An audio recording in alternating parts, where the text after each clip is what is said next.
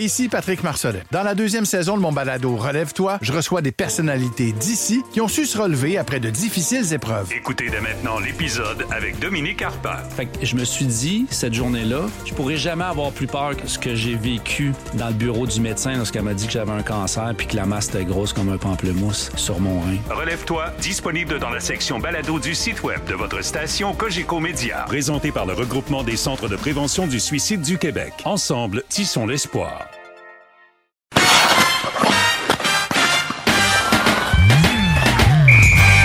Mesdames, Messieurs, bonjour, bienvenue au Balado Sortie de zone, quatrième saison, deuxième épisode en ce vendredi 23 septembre. Comment allez-vous? J'espère que vous allez bien, toujours en collaboration avec les gars de la presse. Guillaume Lefrançois qui est là en direct du centre d'entraînement du Canadien à Brossard. Salut Guillaume, comment ça va? Hello JR, ça va bien. Et nous avons aujourd'hui, attention, roulement de tambour, trrr, une recrue avec nous, mais un gars d'expérience, Richard Labbé qui est là. Salut Rich! Salut, comment ça va? Ça va bien toi? Ben oui, ça fait longtemps qu'il y a personne qui m'a qualifié de recrue. Recrue, hein? Ouais, oui. ça, arrive, ça arrive rarement. Non, mais parce que t'es jeune dans ton cœur, Ah, Richard. oui, t'es rempli d'expérience, c'est ça l'histoire. C'est exactement ça. Écoute, Richard, je suis pas mal sûr que je t'avais qualifié de recrue à ta première saison dans la très prestigieuse Ligue EMF Oui. à Longueuil. Oui, oui. Notre, notre glorieuse Ligue de garage du dimanche soir. Ah oui, ah Guillaume, toi t'es gardien de but, c'est ça? Exactement, exactement. Et un des Richard? joueurs qui a le plus d'ancienneté dans cette Ah ligue. oui, Richard, toi tu évolues, euh, tu Moi, sévis je- à quelle position? j'essaie juste de, de patiner, euh, vraiment.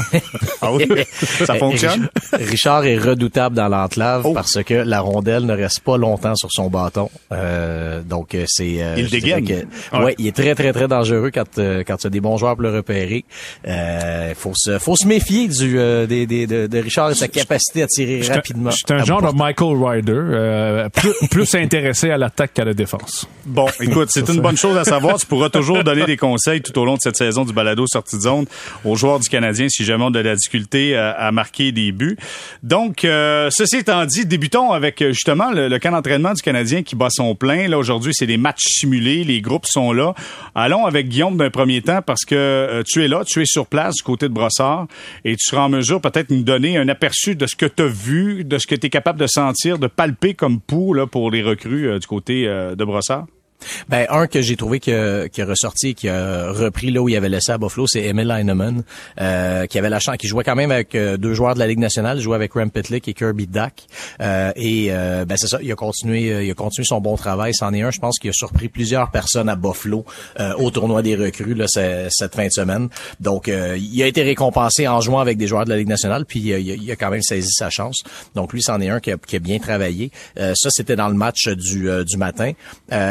Sinon, je pense que ce qui est intéressant dans une journée comme ça, c'est aussi de regarder les combinaisons parce que ça donne quand même une idée de, à qui euh, l'équipe souhaite donner une chance et qui euh, Martin Saint-Louis voit travailler ensemble. tu sais. Donc, euh, par exemple, dans, le- dans le deuxième match qui vient de se dérouler, ben, il y avait Dadonov, Dvorak, Gallagher qui formaient, euh, qui formaient un trio. Euh, dans une autre équipe, il y avait Armia avec Evans et Jonathan Drouin. Donc ça, c'est ça. C'est quand même des indications in- intéressantes. C'est sûr qu'il faut pas tout prendre ça euh, pour euh, pour du cash, comme on dit, parce que il y a, on le sait, bon, il y a, il y a des absents, des blessés. Euh, Jake Evans, justement, était un de ces blessés-là jusqu'à ce matin. Euh, on le disait au jour le jour et, et il semble que sa, sa, sa journée soit, soit déjà Ça a, été, passée. ça a été le bonjour. exact, exact. Mais bon, c'est ça. Il manque encore Josh Anderson, Nick Suzuki. Euh, donc, il est euh, à, à l'avant, là, entre autres. Donc, il manque quand même quelques noms encore. Ouais, Guillaume, on va y revenir pour les blessés euh, avec euh, évidemment avec Richard. Mais juste savoir, Richard, euh, lors du dernier balado, Stéphane White a dit surveillons Dadonov parce que et c'est le gars qui a la réputation d'être le plus grand tricheur dans la Ligue nationale de hockey. Euh, il a ajouté Mike Hoffman là-dedans, mais au moins Hoffman a une production offensive en avantage numérique. Ouais. Il dit ces gars-là, s'ils sont pas capables de donner l'exemple aux plus jeunes, parce qu'il y aura des plus jeunes, euh, faudra avoir un œil vigilant sur un bonhomme comme Dadonov. C'est quoi ton point de vue là-dessus? Et Dadonov a 33 ans et déjà un vétéran dans ce, dans ce club-là. C'est c'est ça qui est assez incroyable. Puis c'est drôle parce qu'en arrivant au camp, c'est une des choses que lui-même a mentionné. Il a dit, ben, je suis ici pour un paquet de raisons. Une des raisons, je vais tenter de guider les jeunes. Puis euh, on a été quelques-uns... quelques- Avoir un doute. quelques-uns à, à s'étouffer un petit peu dans, dans notre gorgée de café parce qu'effectivement... Il a pas la meilleure réputation, mais tu vois, c'est drôle parce qu'en même temps que lui parlait, à quelques pieds de là, il y avait aussi Matheson qui parlait. Et lui avait que de bons mots à dire sur Dadonov. Il parlait justement de son jeu en, en, en avantage numérique, qui, est- qui est toujours autour de la rondelle, qui est toujours bien placé au centre, à la hauteur des cercles. Il y avait que de bonnes choses à dire sur Dadonov. Alors, tu sais, à un moment donné, on se dit, bon, est-ce que c'est nous qui n'avons pas les, les bons rapports Non, mais clairement, clairement, il va pas le planter devant tout le monde. Non, non, non, il non, pas je sais. tricheur. Non, je sais, mais de la façon, la façon qu'il en parlait, par contre, Jérémy, c'est avec euh, un ton dithyrambique qui était peut-être pas obligatoire. OK. Alors, je, je trouvais ça intéressant qu'il en parle de cette façon-là. Mais Dadonov, ça va être un, écoute, ça va être tout un cas parce que là, Guillaume vient de dire avec qui on l'a vu ce matin. Je sais pas si ça va durer, mais c'est, c'est, c'est pas un joueur facile à placer. Tu sais, Sérieusement, là, tu, puis tu sais, est-ce qu'il est là, euh, pourquoi, deux, deux semaines, deux mois, euh, trois mois, on le sait pas, là. Tu sais, Il, il, il n'est probablement ici que de passage. Alors lui, est-ce qu'il va, ça va lui tenter aussi de s'investir puis de commencer à s'asseoir avec les jeunes puis voici comment on fait en sachant qu'en février, il est peut-être parti. Mais avec une Ben, dernière moi, je- année de contrat, là, Guillaume, euh, peut-être Ben, que ça, ça change la donne un brin. Là. Ben exact. Il y, a, toujours ça qui peut être un facteur. Puis tu sais, moi je vais me faire l'avocat du diable pour Dadonov, mais le, tu sais, on n'arrête pas dire qu'il y a eu sa, sa, sa production grâce au fait qu'il jouait avec Markov et Huberdo. Mais d'un autre côté, euh, c'est justement c'est pas facile de jouer avec des vedettes comme ça. Puis souvent ces, ces, ces joueurs-là, ces vedettes-là ont quand même des standards, euh, tu sais, qui, qui, qui- à, à- respecter et euh, ne vont pas jouer avec n'importe qui non plus. Donc tu sais, si euh, Markov, Huberdo ont été productifs comme ça en jouant avec Dadonov et si tu sais si la, la, la, chimie était bonne comme ça, ben tu sais, je pense que ça veut dire que ses qualités. On s'entend que c'est pas lui qui euh, qui, euh, qui qui drivait ce trio-là, comme on dit, euh, comme on dit en bon français. Euh, ça, on va s'entendre là-dessus. Mais tu sais, ça reste que je pense c'est quand même un joueur, euh, tu sais, qui vient avec certaines qualités. Faudra, faudra les découvrir. Ça reste que c'est un joueur qui, euh, dans des clubs ordinaires, ben a une production ordinaire. Là, on l'a vu avec Ottawa, notamment l'année du, euh, euh, l'année de la, de la, de la pandémie, de la saison écourtée. Euh, mais ça sera quand même, ça sera quand même intéressant à surveiller comme joueur parce que euh, étant en dernière année de contrat, justement, ben regardez, si, euh, si on arrive à la mi-saison, qu'il y a, qu'il une bonne moitié de saison, ben il pourrait valoir un petit quelque chose quand même à Kent Hughes. OK. Hier, euh, messieurs, euh, on a arrêté les presses. Là, tout le monde fait Oh! Il y a des blessés chez les Canadiens Montréal. C'était Nick Suzuki, c'était Edmondson, euh, plus euh, toute la... la, la- la- Ben, c'est- ces deux-là en partant. Ouais, c'est ça. C'est déjà quand même gros Ouais. euh, parce que on le sait, euh, il y a- ils ont des rôles importants. Mais moi, je veux savoir si hier on- tout le monde voyait ça comme la fin du monde. Là, on, on a voulu être rassurant un peu du côté du Canadien en disant Suzuki, il faut pas trop s'inquiéter. Dans le cas d'Edmondson, c'est encore une blessure au dos. C'est c'est Jeff Gorton d'ailleurs qui en a parlé.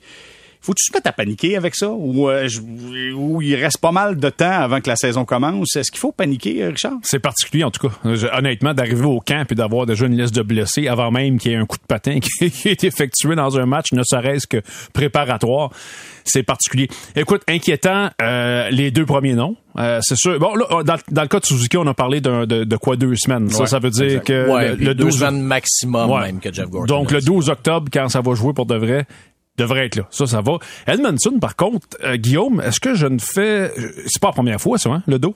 Ben, Ben non, ça, l'année exactement. passée, C'est ça. C'est ça. C'est sa même blessure que l'an passé. Ça. Ça, c'est plus, tu sais, je veux dire, la, la notion de s'inquiéter, il faut la définir. C'est-à-dire, pour cette année, je pense pas que personne s'inquiète, personne panique, parce que de toute façon, il y a zéro attente, puis je pense pas que qui que ce soit, euh, dans un bon état d'esprit, s'attend à ce que le Canadien, de toute fa- participe aux séries cette année de toute façon. Euh, cela dit, Edmondson, c'est quand même un gars à qui il reste deux ans de contrat. Euh, c'est un joueur que, qui aurait qui, qui aurait pu valoir aux Canadiens dès cette année des bonnes offres de transactions si jamais il y a une bonne saison. Euh, sinon, ben, c'est- un joueur qui, qui, qui a son importance dans le vestiaire. On lui a donné un A. Euh, il pourrait être important la saison prochaine aussi. Euh, le fait que cette blessure-là au dos revienne une autre fois, pas de panique, mais certainement peut-être une petite inquiétude quand même parce que c'est, c'est, vous avez des blessures au dos comme ça de, de, de joueurs qui deviennent récurrentes. là, C'est jamais. Ben, c'est ça. jamais- Il y en a un qui a pris, une très bonne nouvelle. Il y en a un qui a pris sa retraite, il s'appelle Piquet Souban, puis ça a été le- son gros problème dans les dernières années. Il y avait des maux de dos qui étaient chroniques, qui revenaient constamment. Quand tu essaies d'attacher tes patins et t'es pas capable, là. C'est- c'est- c'est- ça, part les- mal, ça part mal une journée. C'est ce qui On- m'arrive dans ma ligue de garage, mais c'est à cause de la bédaine. Ça, ça, pas le mot de dos. Ça, c'est un autre euh, mal chronique. Ah, c'est Ça, c'est ça, un autre- exactement. c'est une autre affaire. Ouais, je pourrais le contrôler. Mais Ouais, euh, ouais, ça c'est une autre affaire. Mais, mais tu sais, dans le cas de- d'Edmondson, euh, toute blague à part, c'est moi, moi, ce qui m'in- ben, ce qui m'inquiète, je veux dire, je vais pas manquer de sommeil à cause de ça, mais ce qui m'inquiéterait si j'étais la direction du Canadien plutôt, c'est juste que, tu sais, comme Guillaume m'a dit, on s'attend à vraiment une saison difficile. Euh, ça va perdre souvent. euh, tu veux pas que il y a une culture de la défaite qui s'établisse, que t'aies des jeunes qui soient pas trop trop guidés, qui savent pas trop comment réagir. Tu sais, c'est le fun d'avoir au moins des vétérans qui soient capables de ramasser un petit peu le, le groupe et de dire, OK, écoutez, regardez, là, on s'en va dans cette direction-là, voici ce qu'on devrait faire. Bon, tu sais, ça, ça, te prend ce, ces voies-là. Et c'est sûr que Edmondson, c'est, c'est une voie comme celle-là. Et on parlait hier des vétérans, je pense, avec Guillaume d'ailleurs, on en parlait comme ça à Brossard. Hey, pense à ça. En défense, Savard, Wideman, ce sont tes vétérans. non, mais c'est exactement. C'est là, moi, où je vois l'aspect panique parce, parce que, euh, on prend, entre autres, cette semaine, il y a Stéphane Leroux qui disait qualifiait le top 4 du Canadien comme étant un des pires de la Ligue nationale de hockey. Là, t'enlèves en plus Edmondson, c'est exemple. Exemple, si on va plus loin, là, si la blessure dure euh, à plus long terme, t'enlèves euh, Joel Edmondson là-dedans, il me semble que là, ça s'en vient comme tu peux-tu être pire que le pire top 4 de la Ligue nationale? Ben, que tu bouges. Ouais, puis moi, c'est vraiment plus euh, qui va entourer ces jeunes-là quand ça va se mettre, quand la chaîne va débarquer solide. Là. Puis, parce qu'à un moment donné, tu vas en perdre des matchs. Là. Ça, ça, c'est sûr. Tu as besoin d'avoir ces voix-là qui, qui, vont, qui sont un petit peu apaisantes. Et là, oui. t'en auras pas beaucoup. Là. Ouais, tu sais, j'allais ajouter dans, dans, dans, le sens de ce Richard dit aussi, tu sais, quand, quand tu parles, tu as quand même besoin des, des, des vétérans dans les moments, dans les moments difficiles. L'autre chose, c'est que bon, même si tout le monde s'entend que le Canadien a pas vraiment de chance de, de participer aux séries, euh, c'est plate quand le 20 octobre. Euh, t'as aucune victoire, 6 défaites et tu sais déjà que ta saison est finie. On l'a vécu l'an passé. Euh, c'est, c'est long puis là je veux pas dire, je veux, pas parler de façon égoïste simplement d'un point de vue de journaliste où euh, bon tu te mets à couvrir un, un, club qui a plus de danger. Oui c'est, c'est plate pour nous mais c'est surtout plate pour les joueurs pour ce que tu essaies de bâtir justement comme culture. Euh, et c'est dur, c'est, dur Guillaume de bâtir quand tu arrives au match des, euh, de la Floride là à la fin décembre puis que c'est terminé. Mm-hmm. Exact. C'est, c'est super dur de bâtir. Tu sais t'as bien beau dire ah que c'est à long terme puis il y a des jeunes qui s'en viennent mais euh, l'année passée je me souviens très bien on était en Floride c'était le match où le Canadien a joué avec deux gars je pense parce qu'il il y avait plus personne. Et, puis, on était là là puis regarde c'est c'est terminé puis on est quelle date là le premier je pense qu'on était le 1er janvier à ce moment-là. Et calcule là il te reste presque quatre mois encore de hockey à perdre puis à perdre puis à, jouer pour absolument aucun enjeu. Mais je, je, comprends que les gars ont des contrats puis il y en a qui veulent se négocier, mais je, comprends tout ça. Mais dans la réalité, c'est c'est difficile de bâtir quelque chose de gagnant quand tu t'enfonces et tu t'enfonces et tu t'enfonces. T'as raison, t'as raison 100%, mais... Regarde le Buffalo. Ouais, Regarde Buffalo. T'as raison. Savez-vous quoi, les gars? Je vais, je vais extrapoler un peu la conversation parce que je trouve le sujet fort intéressant. Tu parles, euh, Richard, tu parles de voix importantes de vétérans quand ça va pas bien pour être capable de calmer le jeu un peu et de rassembler tout le monde. Moi, je trouve, puis là, je vais vous entendre là-dessus. Moi, je, je, trouve que le leadership, là, c'est galvaudé à gauche puis à droite. Euh, tu sais, on était supposé avoir un grand leadership avec Shea Weber, puis c'est vrai que c'est un grand leader. quand, il était là. Quand il était là. Mais tu sais, veut, veut pas, il y a eu des, des, des, des, saisons où il était là, où le Canadien a pas fait les séries, puis c'était tout croche. Mm-hmm. J'ai l'impression que le leadership, c'est un peu galvaudé, tout ça. Tu sais, c'est à la hauteur des performances individuelles que ton groupe demeure uni, pas juste par un, parce qu'un gars fait du blabla dans la chambre. Tu sais, eh, fait que c'est pas juste une question de Joel Edmondson qui parle dans la ah, chambre, mais plus une question de performance à glace. Puis on s'entend que Joel Edmondson, ça va pas non plus au temple de la renommée. Là. Ça, c'est, ça, ça, ça, ça, il est bon, là. je dis pas qu'il est pas bon, là, mais clairement. Bon, Richard avec ses opinions controversées. bon, il commence. La recrue qui commence pour les choses. Aïe, aïe, aïe. non, mais je, suis d'accord avec ce que tu dis sur. Hey, tout le monde a de l'air pas mal plus fin quand tu, quand tu gagnes. C'est facile d'être un grand leader. T'es un bon leader quand, tu gagnes. Oui, oui, t'as 18 bons leaders quand tu gagnes. Ah non, mais c'est un vestiaire incroyable. On est une gang, on est soudés, on est. Meilleur vestiaire que j'ai vu. Oui. Jamais vu un groupe aussi serré. non, mais ça, c'est parfait. Écoute, ça, c'est 100% raison. Mais je pense qu'il faut pas, faut pas non plus que ça s'enfonce trop. C'est juste ça. Ouais, ouais, faut pas. Je, euh, je, je t'entends là, puis t'as parfaitement raison. Mais il faut juste pas que ça se mette à glisser. Et tu sais, j'écoutais parler. Euh, euh, c'est qui qui est sorti, voyons, O'Reilly quand il est parti de Buffalo et qui a été échangé à Saint-Louis. C'est une des choses qu'il avait dites c'est-à-dire qu'il dit, regarde, on perd, puis on perd, puis on perd, puis ça dérange personne à Buffalo. T'sais, là, je paraphrase, là, mais c'est un petit peu ça qu'il avait dit. Ben, ben c'est ça. je pense que quand tu t'enfonces, puis tu t'enfonces, puis il y a personne qui fait rien, ben, qu'est-ce qui arrive? Il y a rien qui change, puis tu continues à perdre. La chaîne, elle débarque, elle débarque longtemps. Mais Guillaume, je veux savoir, si, exemple, on, Edmondson, on le perd pour plus, puis encore là, on extrapole, là, ça se peut que, ça se peut que exact, c'est ça. Peut-être qu'il va être correct dans trois semaines. Exactement. Euh, mais advenant le cas, advenant le cas qu'Edmondson n'est pas là, faisait partie de ton top 4, Est-ce que ça pousse un peu, ça force la main à, à, Kent Hughes pour aller chercher un autre défenseur, ce qui était déjà supposé, selon moi, à être à, à accomplir avec le top 4 que tu avais là? Est-ce que ça te force à aller chercher un défenseur d'expérience pour venir compenser en quelque part si t'es pas capable d'avoir mieux dans ton top 4, si les gens ne peuvent pas te donner ça? Ben oui, je pense, que oui, parce que c'est ça. Même, même si t'as pas d'attente pour cette année, tu veux pas non plus euh, donner des trop grosses bouchées à ces jeunes-là. Euh, déjà, tu sais, si Edmondson n'est pas là, ça veut dire que tu as trois recrues dans ta défense tous les matchs. Là, ajoute à ça euh, justement que regarde, ça, se peut que tes trois autres vétérans, il y, en a un qui se blesse aussi. Je veux dire, tu peux pas te ramasser dans une situation où est-ce que tu dois faire jouer trois, quatre recrues. Euh, tu veux, en fait, tu veux pas te ramasser dans une situation. Euh, je vais faire un parallèle avec l'an passé, comme Caden Primo l'an passé. Oui, tu sais, dans le fond, Primo, en raison des, des, des, blessures devant le filet, quand, quand Price et Allen étaient blessés en même temps, ben ils ont pas eu le choix de le garder à Montréal. Mm. Et on a vu ce que ça a fait. C'est fait poivré et ça ça ça a pas été une belle année et c'est pratiquement un miracle qui a, qui a pu euh, retrouver ses sens là à temps pour les, les séries de la Ligue américaine parce que c'est c'était vraiment un moment pas facile à lui pour euh, pour euh, pour Primo. Donc à la position de gardien, c'est plus difficile à régler, on le sait parce qu'il y, a moins de gardiens là forcément, mais à la défense, ben tu as la chance, il y a, y a une coupe de vétérans qui ont pas encore de contrat, il va il va y en avoir qui vont passer au balotage. Donc oui, ça serait c'est sûr que si tu sais qu'Edmondson va va rater euh, tu va être absent à, disons à moyen terme, euh, ben oui, vas-y parce que sinon euh, t'as as, des chances d'avoir des joueurs que tu vas garder en haut ici pratiquement par, par Mais là, Guillaume, attends une minute là, là euh, la dernière fois que j'ai calculé, la masse salariale du Canadien, il reste à peu près 25 pièces à Kent Hughes. Là. tu vas aller chercher qui là? Sérieusement, ben, il n'y a plus d'argent. non, exact. Ben, tu, peux, tu, peux, tu, peux, passer au balotage un Byron, tu peux, tu peux, euh, tu ben peux racheter un contrat, tu peux échanger.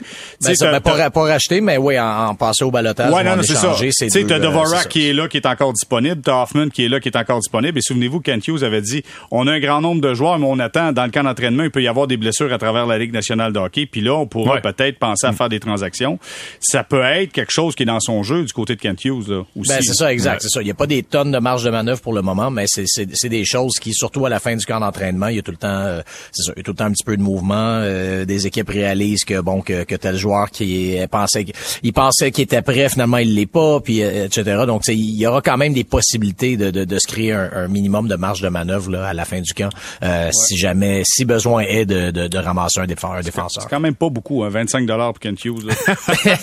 Écoute, j'ai arrondi. C'est peut-être pas exactement le bon montant. peut-être 23 OK, on va s'arrêter. On va faire une courte pause. Pour retour, on va parler de Martin Saint-Louis qui a pigé dans le grand livre de recettes de John Turturella pour l'ouverture du camp. Est-ce que ça, c'est un jeu dangereux? Restez là.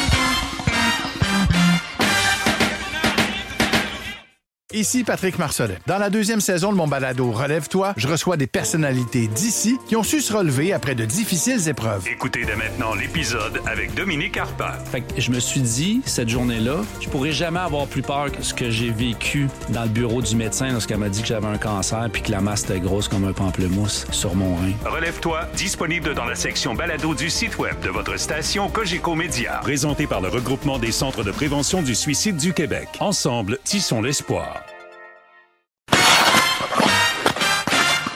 On est de retour au balado Sortie de zone, euh, quatrième saison, deuxième épisode en compagnie de Guillaume Lefrançois de la presse, Richard Labbé qui est là, la recrue. Ça va bien, euh, félicitations Richard. Vous avez de l'expérience, Monsieur Labbé, ça va bien, ça Écoute, euh, pour une recrue de 51 ans, ça va très bien. Ben oui, ben écoute, juste un peu de gris, c'est parfait pour toi. C'est ça.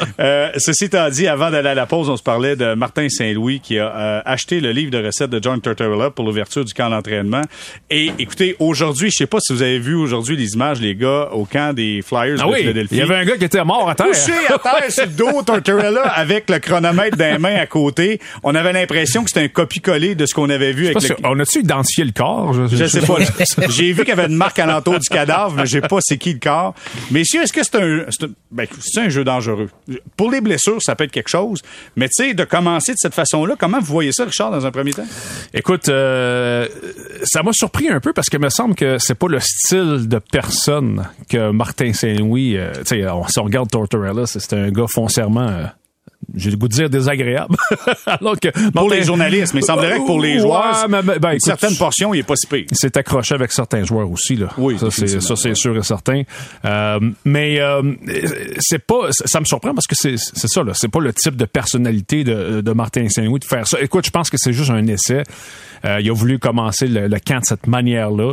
Je pense pas que Martin Saint-Louis va sortir le fouet à brossard euh, les lendemains de défaite puis que les gars vont patiner trois heures d'attente pas de rondelle. Je pense, je pense pas que ça va être son style. Pourquoi? Parce que je pense que Martin Saint-Louis réalise aussi que ça serait probablement pas une recette gagnante de faire ça. Alors là, on a eu ça. C'est juste pour commencer, mais je pense pas que ça va durer parce que c'est pas son style. OK, Guillaume? Ben, sais, quand on parle du livre de John Tortorella, c'est vrai qu'effectivement, il, il, il, c'est pas un coach parfait. Là, c'est un coach qui, a ses défauts comme plein d'autres coachs, mais ça demeure quand même un coach qui, qui, qui est pas vilain et qui a su tirer le, le, maximum de certaines équipes, là, notamment, euh, notamment à ses débuts à Columbus. Donc, tu ça, quand même, faut pas oublier ça. Euh, L'autre chose, c'est que dans les, je pense que dans les bons côtés de Tortorella, euh, son côté bouillant avait comme, je pense que, euh, comme, euh, disons, comme effet recherché, qui était d'unir les joueurs. Tu sais, des fois, tu t'entends des coachs qui veulent faire ça, qui veulent un peu unir les joueurs, quitte à ce que ce soit contre le coach. Ouais. Saint-Louis est pas dans cette dynamique-là des unir contre lui, mais de les unir, tu sais, puis on en a parlé hier, mais de les unir dans un genre de combat contre contre eux-mêmes et contre leur, leur propre capacité physique, disons. Donc, tu sais, je pense que c'était plus ça. Euh, je ne pense pas que Saint-Louis va, va prendre le, le, le, bout du livre de Tortorella, euh, disons, dans, dans, dans, dans, pour ce qui est du caractère explosif et de sa façon de dire les choses. Là. Euh, ça, je pense qu'il faut pas s'attendre à ça. Mais tu sais, que, que, que, Saint-Louis se laisse inspirer par Tortorella pour des trucs du genre, pour essayer de créer un esprit de corps. Euh, moi, ça me choque pas particulièrement. Regardez, on faudra voir comment il le camp en général, là, mais disons qu'après une journée comme ça, mm. euh, je, je, je, laisse la chance au coureur et je me dis qu'il doit quand même avoir une, une idée de ce qu'il fait euh, dans sa dans son travail. Est-ce que Saint-Louis, on peut le qualifier de coach-player? Ben, c'est certainement, je te dirais que c'est l'impression qu'il qu'il dégage, ça c'est sûr et certain, parce qu'il parle constamment de la, de la communication. C'est un mot qui revient tout le temps, tout le temps quand, quand il parle avec les médias par rapport avec ses joueurs, l'importance de communiquer, des choses comme ça. Et on le voit souvent aussi à Brossard, lors des entraînements, parler avec ses joueurs, un par un. sais, Souvent, il va voir des gars, puis c'est assez important. Donc, c'est dans son style. Tu sais, players coach en anglais, des fois, c'est un peu péjoratif. T'sais, des fois, c'est un petit peu le... le... On, on, on, le voit comme étant mou un peu ça, au service ça. des joueurs. C'est ça. Donc, tu sais, j'ai jamais été un grand fan mais, de l'expression. Non, mais Richard, en 2022, c'est pas ça aussi maintenant, le sport professionnel. Oui, absolument. C'est ben être oui. au service oui. des joueurs. Ben, à, à, à l'écoute à l'écoute, beaucoup, si tu veux. Beaucoup à l'écoute, ça c'est sûr. Ouais, absolument. Ouais, tu, tu peux pas, c'est ça, tu peux pas être dans la dans une dynamique où tu imposes euh, tes idées, tu imposes tes choix là, ça, ça c'est sûr. Mais euh, regardez, je vais faire je vais faire une, une petite plug pour notre pour notre contenu, mais Alexandre Pratt en fait a posé directement Alexandre Pratt et Simon Olivier Lorange ont eu une entrevue euh, pas un, un, à un mais deux à un deux contre avec euh, avec Martin Saint-Louis cette semaine et euh, donc ça Alex il a, il a demandé directement si euh, s'il se considérait comme un players coach. Il a pas voulu nécessairement répondre directement euh, sais mais bon disons que ces, explications sur la ligne entre être ami et boss des joueurs étaient quand même étaient quand même intéressantes. sais, je veux dire, moi, mes yeux, un players coach, euh, au-delà de la relation comme telle, je pense que c'est un c'est un coach qui qui va mener les joueurs à vouloir vraiment jouer pour lui. Euh, et, et, là, je repense à Luke Richardson entre autres. Souvenez-vous de la fameuse citation de Ben Sherrod qui avait dit on est prêt à passer à travers un mur pour lui. Donc, tu sais, ça c'est quand même une, une, une bonne définition d'un players coach. Euh, laissons laissons le temps à Saint-Louis là, de s'installer tout ça pour voir si c'est ce qu'il va devenir. Mais c'est sûr qu'il il donne des indications comme quoi qu'il va être, euh, tu sais, qu'il peut être un coach qui va être apprécié de ses joueurs. Tu vois que j'ai jamais eu ça dans ma vie. J'ai appelé ça un coach players au lieu d'un players coach. Ah, t'as fait, oui, c'est vrai. tu, tu dis le contraire. Ben, toi. écoute, Ah. c'est un ou l'autre. tu pognes des mots, t'es mélanges ensemble, mais on comprenait l'expression. Euh, je veux euh, qu'on prenne quelques instants pour parler de Jonathan Drouin. Euh, Jonathan Drouin est euh, en dernière année de contrat avec le Canadien de Montréal. On connaît tout ce qui s'est passé alentour. Euh, je pense que Drouin est le premier à vouloir connaître une bonne saison. Mais tu sais, on sent qu'il est sous le radar. Il euh, y a personne qui parle de lui. Est-ce que vous avez des attentes envers ce gars-là pour la prochaine saison, Richard? Ben, écoute, euh, sais, tantôt... Dis-moi oui, j'espère. Parce Ben, qu'il est payé assez cher ça- pour être capable d'avoir des attentes. C'est sa, job. Là. Il est arrivé ici, j'essaie de me souvenir, en 2017. Exact. C'est ça? Et puis, à 2017. chaque année, je me dis, euh, cette année, c'est son, année. À, à chaque année, je Là, il a m'attends... changé son numéro en plus. là. Il a changé Ouais. son numéro, mais à chaque année, je m'attends à ce qu'il enfin devienne le Jonathan Drouin que le Canadien est en droit d'espérer. Évidemment, il y a eu des blessures. Il y a eu beaucoup de ça. Il y a eu des malchances. Il n'y a pas eu l'occasion pratiquement de, de, jouer des saisons complètes. Écoute, j'ai le goût de répéter encore la même réponse. Oui, je m'attends. Pour moi, là, c'est un gars avec un potentiel euh, très élevé. 27 ans, bon, euh, est-ce que est-ce que c'est encore l'heure du potentiel ou est-ce que le, potentiel est terminé? Ça, ça c'est la grande question. Mais je pense que le Canadien, pour répondre à ta question, va le placer en position de succès. Euh, je pense qu'on va lui donner toutes les occasions de produire offensivement. Et s'il reste en santé, écoute, moi, je demeure convaincu que c'est un gars de 60 points, s'il est en santé. Mais là. OK. Là, moi, je regarde ça en position de succès. Là, il y a plusieurs joueurs, d'après moi, qui ont le goût d'être dans cette position-là. oui. Généralement. Aïe, aïe, aïe. Là. Puis, tu sais, il y a juste deux premiers trios. Là. Le trio 1, 2, ça fait six places. Là. Fait qu'il va y avoir beaucoup de congestion pour la, la, en position de succès, Guillaume. Là. Mais, ça, mais, mais tu sais, ça risque d'être très fluide, justement, sur les trios. Ça, c'est l'autre chose qu'il faut pas oublier, tu sais, parce que, justement, c'est, c'est dur de regarder le Canadien, puis, disons, derrière le, le trio Suzuki-Caulfield, euh, derrière le duo, Suzuki Caulfield. je pense que ça, ça va être une situation qui va être très fluide là, de, tout au long de l'année. Euh, moi, le, facteur que je retiens pour Drouin qui fait en sorte que c'est difficile euh, de, de, de, de, se faire des attentes, c'est qu'on l'a pas vu sous Martin Saint-Louis. Rappelez-vous, l'an passé, il était revenu à la mi-mars, il a seulement joué deux matchs et il était, il était tombé au combat. Euh, donc, on n'a pas pu voir si Louis Drouin aurait pu bénéficier de l'effet Martin Saint-Louis que plusieurs attaquants, euh, dont plusieurs attaquants ont profité. Euh, donc ça, c'est, je pense, c'est la, la, la, variable qui nous manque euh, dans, dans l'analyse de, de, de, des attentes envers Jonathan Drouin. Euh, ça reste que je suis intrigué parce que oui, facteur dernière année de contrat, euh, oui, il va y avoir de la, de la, de la place à, disons, de la place en avantage numérique. Là. Le Canadien est pas, euh, regorge pas d'attaquants de, de, de, d'avantage numérique justement. Donc, tu sais, il y aura des occasions pour lui.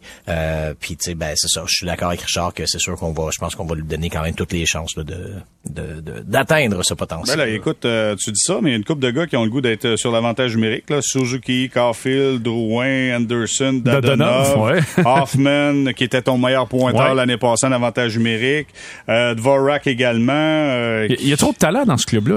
plus, Clairement, là, tu vois, il n'y a pas assez de quatre trios. Je suis en train de lire un match des étoiles? il, pourrait, y avoir trois unités d'avantage numérique. Ah, voilà une bonne idée. 20 secondes. Ah ouais, 20 secondes. Change up, change up. Mais, Les gars vont aimer ça. Mais voyez-vous, là, tantôt, tu as parlé, tu as dit, tu sais, j'ai hâte de voir comment il va évoluer avec, euh, avec euh, Martin Saint-Louis. J'ai l'impression que Martin Saint-Louis, on le regarde avec la main magique de Dieu parce que Cole Caulfield s'est mis à fonctionner. Mhm. Mais ça veut pas dire que ça va marcher comme ça avec tout le monde non plus. Et malheureusement, Jonathan Drouin est dans une position où là, ça fait quand même quelques coachs là, qui le font pas fonctionner. J'ai parlé des blessures, puis bon, ça c'est une réalité, puis c'est vrai, on peut pas l'éviter.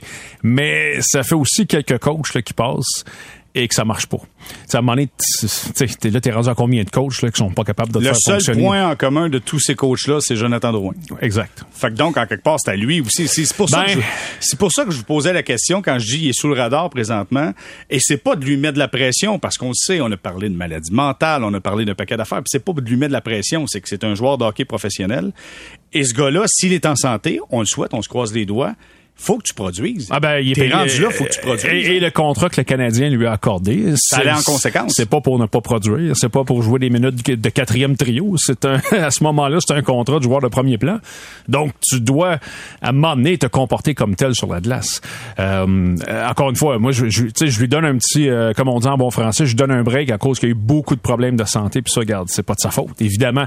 Mais là, ce qu'il nous a dit la dernière fois qu'on lui a parlé, il est en pleine santé, il se sent mieux qu'il ne s'est jamais jamais senti, euh, ben go, let's go. ben l'autre chose l'autre chose c'est que Drouin dans des bonnes dispositions quand tu as été dans des bonnes dispositions à Montréal, ben ça a quand même bien été. sais la saison 18-19, il y avait eu 53 points quand mm-hmm. même euh, sur une saison complète. Euh, souvenez-vous le début de la saison 19-20, bon l'échantillon était court, mais tu sais après un quart de la saison, ça allait vraiment super bien. Ah, il était, il était un point par match là à ce moment-là. Ben c'est ça jusqu'à temps qu'il se blesse à, Washington. Donc tu sais ça c'est c'est l'échantillon qu'on a de, de Drouin dans peut-être dans dans, un meilleur état d'esprit et, en santé. Puis là, ben par après, c'est ça, c'est des saisons qui sont plus dures à, à, analyser. Euh, mais tu sais, en tenant pour acquis, disons, qui, qui arrive dans de bonnes dispositions, ben tout porte à croire qu'il pourrait quand même euh, connaître une saison correcte, là, puis ça sera pas nécessairement le, le, euh, les moments difficiles qu'on avait connus il y a deux ans. OK. Là, j'ai le, j'ai les 16 attaquants présentement chez Canadiens, moins ceux qui, qui sont pas là présentement en raison de blessures, là.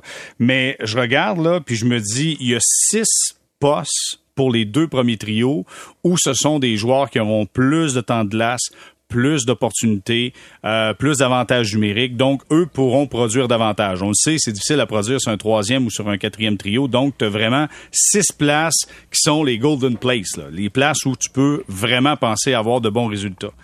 Il y a pas mal plus que six joueurs qui peuvent être là-dessus. Il y a pas mal plus que six joueurs qui veulent être là-dessus.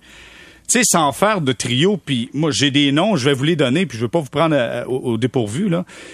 Mais le top 6, vous voyez qui là-dedans? Parce que là, moi, je regarde. T'as-tu mis Hoffman là-dedans, là? Non, j'ai pas Ah, mis Hoffman parfait. Je suis- je suis- je suis écoute fier de toi. Moi, je, pense, je pense, écoute, de, de mon point de vue, je pense que pour l'organisation du Canadien, je pense que Slavkovski doit être dans le top 6. Je pense qu'ils vont le Ben, mettre dans le top si- 6. s'il est pas, est pas ici. Euh, si- Attends, si- là, toi, là, non, là. non, mais non, mais attends, Attends, là. non, non. Attends, là. Wow! Wow, Richard! Wow, Richard! Un autre Hey, controverse. Guillaume, attends une minute, là. Il vient. T'as-tu un doute? Euh, non, il va commencer l'année ici, je te dis. Mais je suis pas sûr qu'il va la passer au complet. Garde par le- contre. garde le Toi, t'es gars sûr, qui. Non, mais je dis pas ça Non, parce qu'il est pas je suis bon. pas sûr de rien. Je suis pas sûr de Je rien. dis ju- juste ça parce que, c'est dans l'ordre des choses que ça va aller vite. Pour de vrai, là, il va trouver que ça va vite. Mais, Ah ouais. mais, mais c'est correct. Il y, a, euh, il y a- il y a du temps, là. M'attends pas à ce qu'il fasse 85 points cette année. Non, ça, c'est logique. C'est ça. logique. Mais il y, a, il y a du temps. Puis tu sais, dans ton top 6, tu l'as mis là-dedans. là, Oui, parce je l'ai mis là-dedans. Tu sais, si, admettons qu'il est comme 8 matchs, là, qu'il y a 0 puis 0 puis 0, là, tu peux plus le laisser sur ton top 6 éternellement. Là. À un moment donné, je te dirais la courbe d'apprentissage, je- j'embarque, puis je comprends ça. Mais à un moment donné, Martin Saint-Louis veut gagner des games aussi.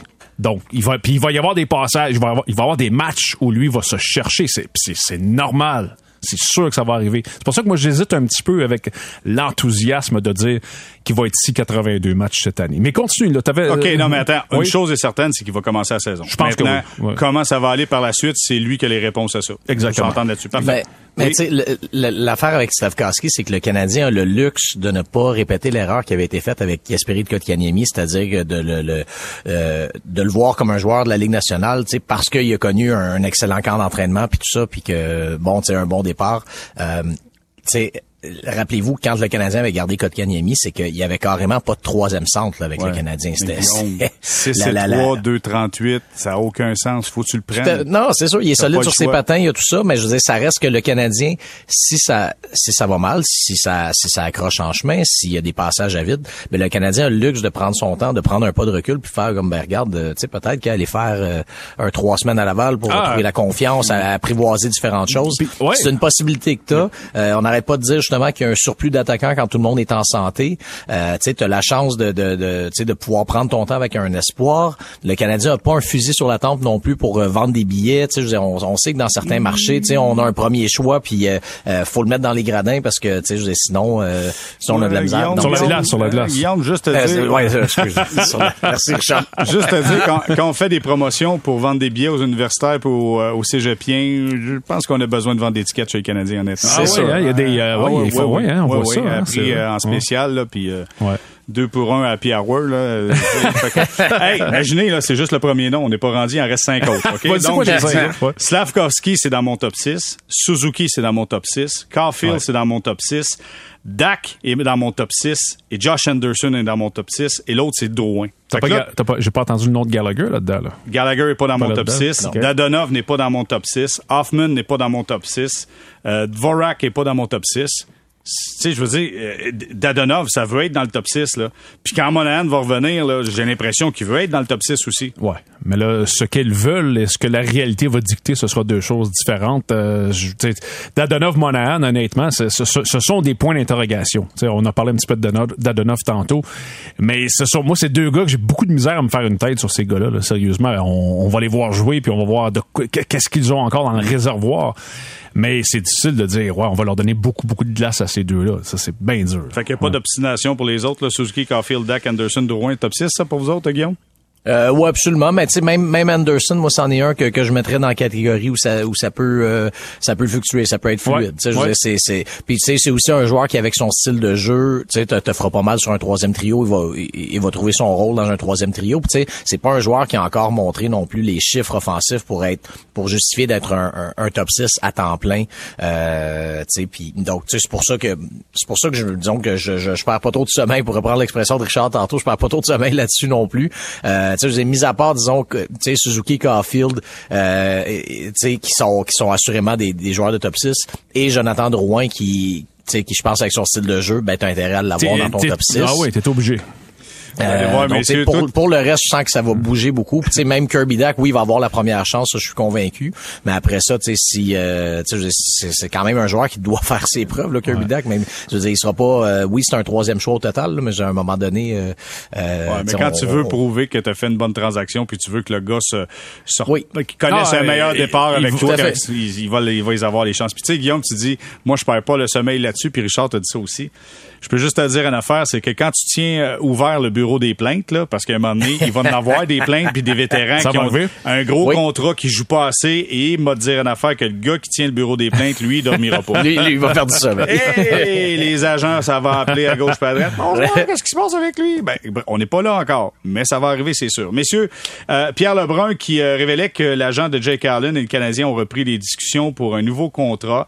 Euh, Est-ce que vous seriez prêt à faire ça tout de suite? On attend un peu durant la saison. S'il se met à garder des buts, euh, une expression comme on dit par chez nous. Sur la tête. S'il garde des buts sur la tête, ça coûte plus cher. On fait ça tout de Ouais. suite. Qu'est-ce qu'on fait, Richard? Il n'y a, pas d'urgence. Euh, ben oui. euh, Mais il reste juste 25 à en, plus, dit. en plus de ça, ça Ouais. c'est sûr que ça, ça en laisse pas beaucoup pour euh, ce pauvre Jake.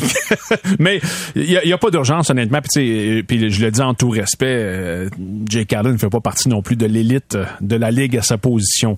Donc, écoute, euh, euh, c'est fabuleux qu'on parle avec lui, mais il n'y a pas d'urgence. Euh, c'est plate à dire, mais dans, les, dans tous les noms qu'on nomme. Lui, encore une fois, je le dis en tout respect pour tout le monde, Samuel Montembeau, Caden Primo, moi je vois pas là-dedans de gardien numéro un. J'en vois pas. Je sais qu'il y a des gens qui pensent que Primo va devenir ce gars-là peut-être un jour. Je ne vois pas ça. Alors, présentement, ce que tu c'est- excuse-moi, Oui, je te vas-y. coupe, mais c'est peut-être toute ton expérience de hockey qui t'a amené à penser qu'à Montréal, ça prend un gardien numéro un, quasi un sauveur. Peut-être que là, on aura des, des demi qui Ça a un- changé, c'est vrai. Puis t'auras plus jamais, je pense, des Martin Brodeur qui vont gauler 75 games par année. là. Je pense que ça, c'est terminé.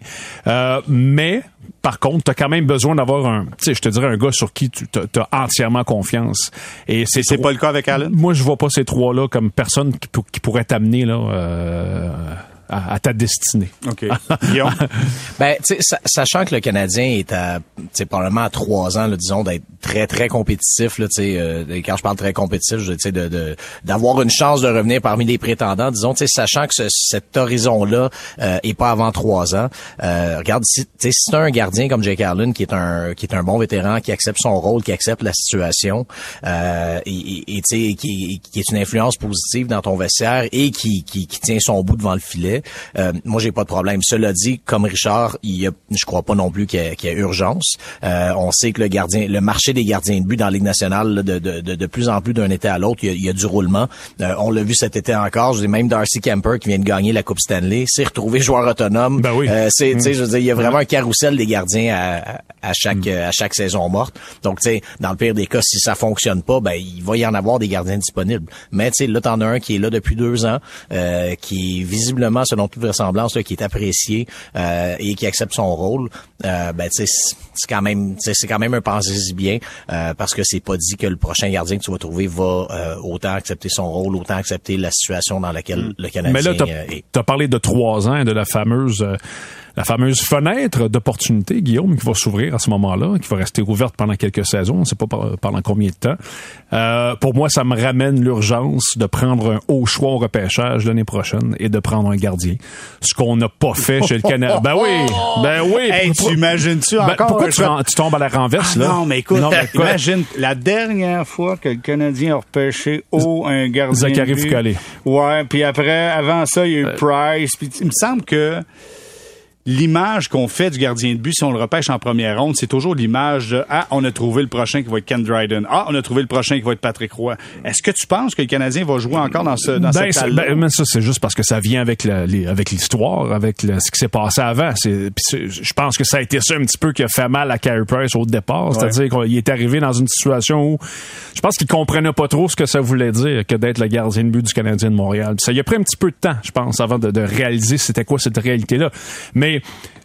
c'est ça, ça c'est ça c'est l'histoire, ça c'est l'histoire du club. Tu peux pas, tu peux pas t'en sortir. Alors si on arrive, je sais pas moi, avec un choix de premier tour, deuxième l'année prochaine, puis qu'on voit un, gardien qui est encore là et qu'on pense que dans trois ans il va être un numéro un puis qu'il va être solide, ben go, c'est le temps de le faire parce qu'on l'a pas depuis Carey Price. Sérieusement, c'est une position au repêchage qu'on a négligé. Là, on a tenté des choses. Tu vois, Primo. Ben, Foucault est, est, un bon exemple, par exemple, parce que lui, il a été repêché avec un, un deuxième, début, deuxième exact, début de deuxième ronde. Euh, sais, faudra voir ça va être quoi la philosophie aussi de Kent Hughes et Jeff Gorton parce que euh, une chose qui est intéressante euh, l'an passé, c'est que l'Avalanche a gagné, l'Avalanche Colorado a gagné la Coupe Stanley. Et justement l'Avalanche c'est qui le dernier gardien que, que, que cette organisation-là a réellement développé, tu sais repêché, développé, tu sais ça, ça, fait une éternité. L'Avalanche a gagné avec Darcy Kemper qui, ont, qui a été cherché par transaction pour une saison. Il reste une année de contrat. Et Pavel Fran qui est un gardien dans le fond qui était joueur autonome en Europe, qui a été mis sous contrat en 2018 et tu sais que donc lui a été développé, mais tu sais développé sur le tard parce que c'est ça, c'est un joueur autonome en Europe. Donc tu sais l'Avalanche a un peu cassé le modèle qu'on a vu dans les dernières années parce que oui avant ça, ben, tu sais, Tampa Bay a gagné deux coupes de suite avec Vasilevski, qui était un choix de premier tour. Avant ça, les Blues ont gagné avec Jordan Bennington. Pas un choix élevé, mais c'est quand même un gardien que les Blues ont repêché et ont développé. Euh, avant ça, Braden Oldby avec Washington. Euh, même Matt Murray, Marc-André Fleury avec Pittsburgh. Ouais, c'est ça, j'allais dire mais, Matt Murray. Mais il y a un nouveau modèle. L'Avalanche, de son côté, a décidé, dans le fond, de bâtir son club et une fois rendu à maturité, ben, d'aller chercher le gardien, euh, d'aller chercher l'aide devant le filet. Je pense maintenant, nous sommes à l'ère de la Ligue nationale de hockey où l'attaque prime surtout. c'est met des buts, puis après on va s'arranger pour essayer ça, de... Ça marche des fois, tu sais, à Toronto ça marche pas à date. Non, hein, c'est un bon contre-exemple. Aïe, aïe, aïe. OK, messieurs, on va s'arrêter quelques instants, on va faire une courte pause, puis au retour on va se parler des sénateurs d'Ottawa. Et là, je regarde les médias, tout le monde est emballé sur l'alignement des sénateurs d'Ottawa. C'est des jeunes, ils sont bons. Est-ce que... Non, en fait, je vais avec un statement. Les sénateurs seront des séries de fin de saison. Mythe ou réalité? On répond à ça au retour. Restez là.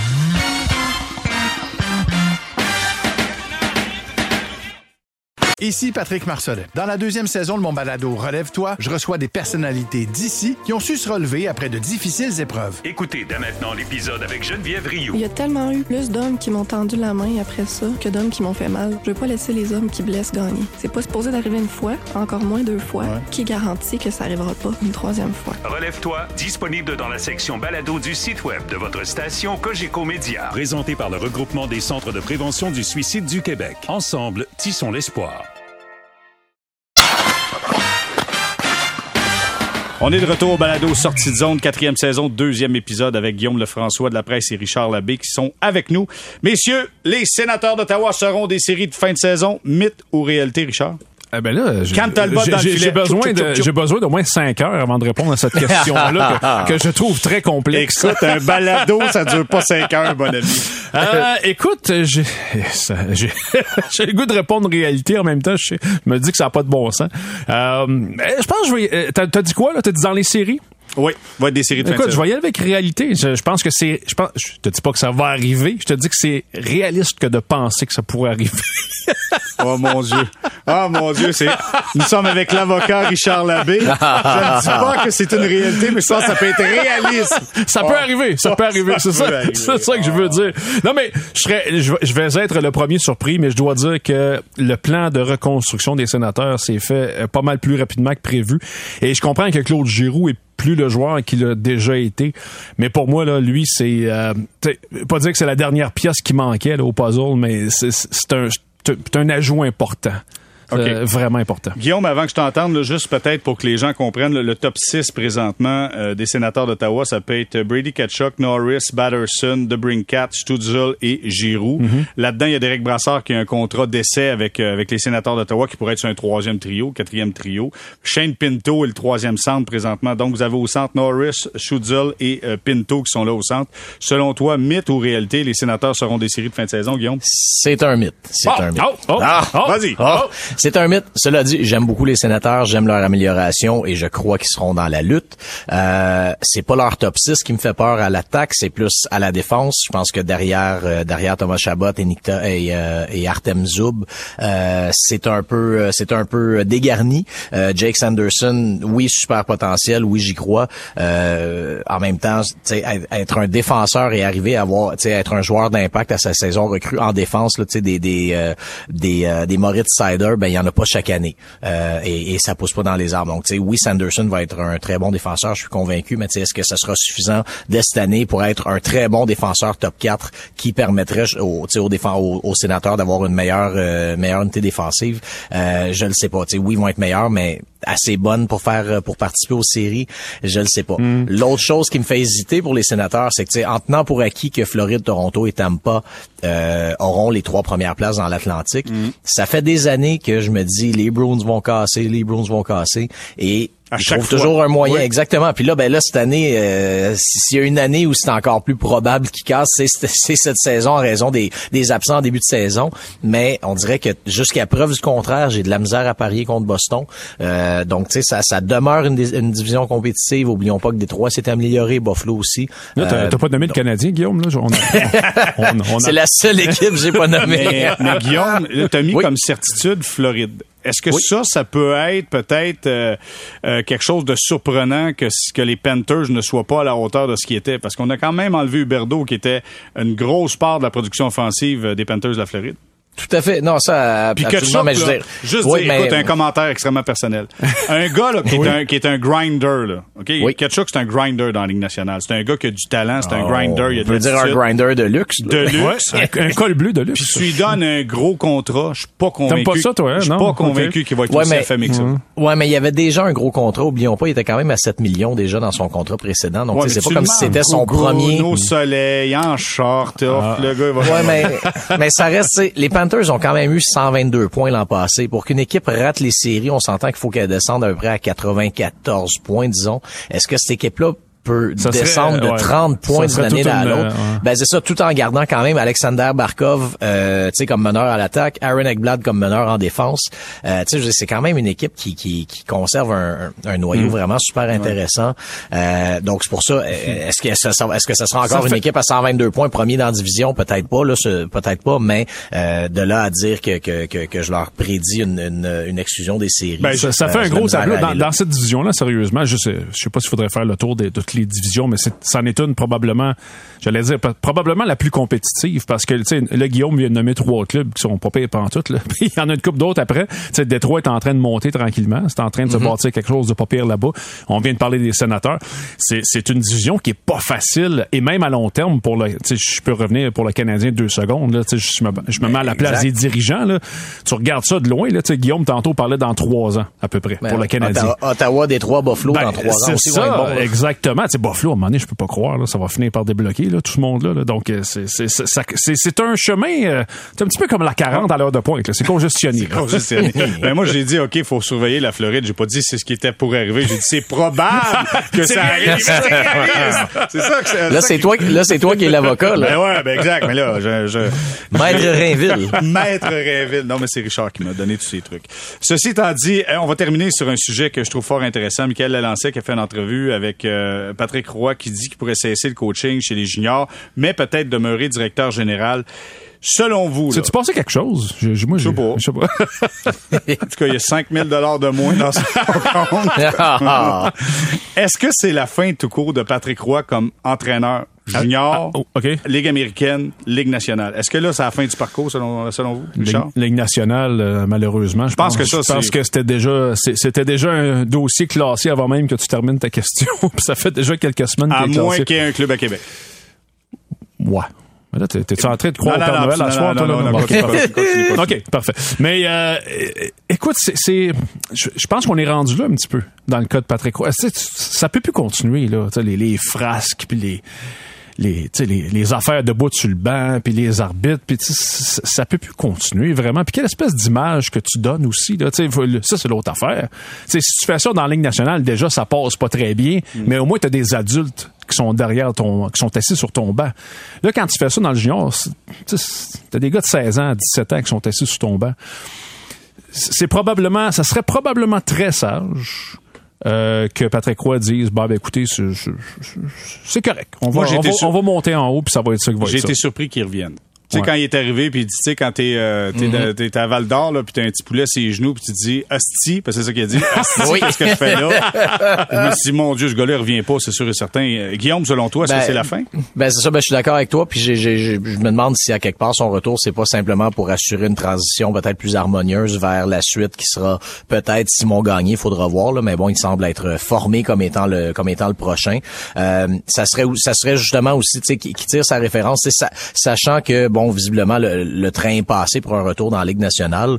Euh, ben ça serait aussi une belle façon pour Patrick Roy comme ça de ben, de, de se tasser puis de, de permettre de former un entraîneur québécois de plus dans le poste dans le poste d'entraîneur-chef. Donc là bon c'est que ce soit Simon Gagné ou un autre, mais ça, ça ça ouvrira euh, un poste de coach dans la Ligue junior majeure du Québec dans un gros marché. Euh, Patrick Roy resterait quand même euh, s'il devait rester comme DG, ben ça il resterait quand même dans le portrait tout ça.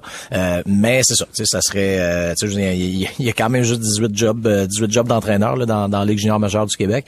Donc tu sais pourquoi pas euh, justement laisser la place euh, à quelqu'un qui euh, qui, qui, est en train de se développer. Moi j'ai aucun problème avec ça parce qu'effectivement je veux dire les les déclarations qu'il a fait euh, je comprends qu'il- que, que Patrick Roy voulait euh, dénoncer euh, des situations et qu'il le faisait peut-être pour le bien de la ligue, je sais pas, mais ça reste que ça paraît pas très bien. Non, c'est pas la bonne quand- façon. Quand de- l'entraîneur le Ouais. plus en vue euh, se met à faire des sorties comme ça, là, c'est euh, ça, ça, ça rend pas Et c'est malheureusement pas la première fois. Puis c'est pour ça que je, à un moment donné, je pense que c'est probablement le temps de passer à un autre chapitre. Bon, ben voilà, nous aussi, on va passer à un autre chapitre. Ça conclut euh, ce balado sortie de zone. La première étoile du match a été décernée à Richard Labbé pour son premier podcast sorti de zone. Est-ce que j'ai un prix? J'ai-tu, j'ai-tu, Non, non, on je- t'applaudit par contre.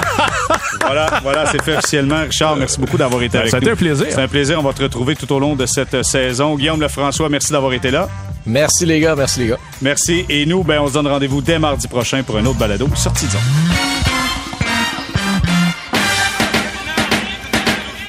Sur un chemin de campagne qui se perd à l'horizon dans le bleu du ciel, vous profitez du paysage.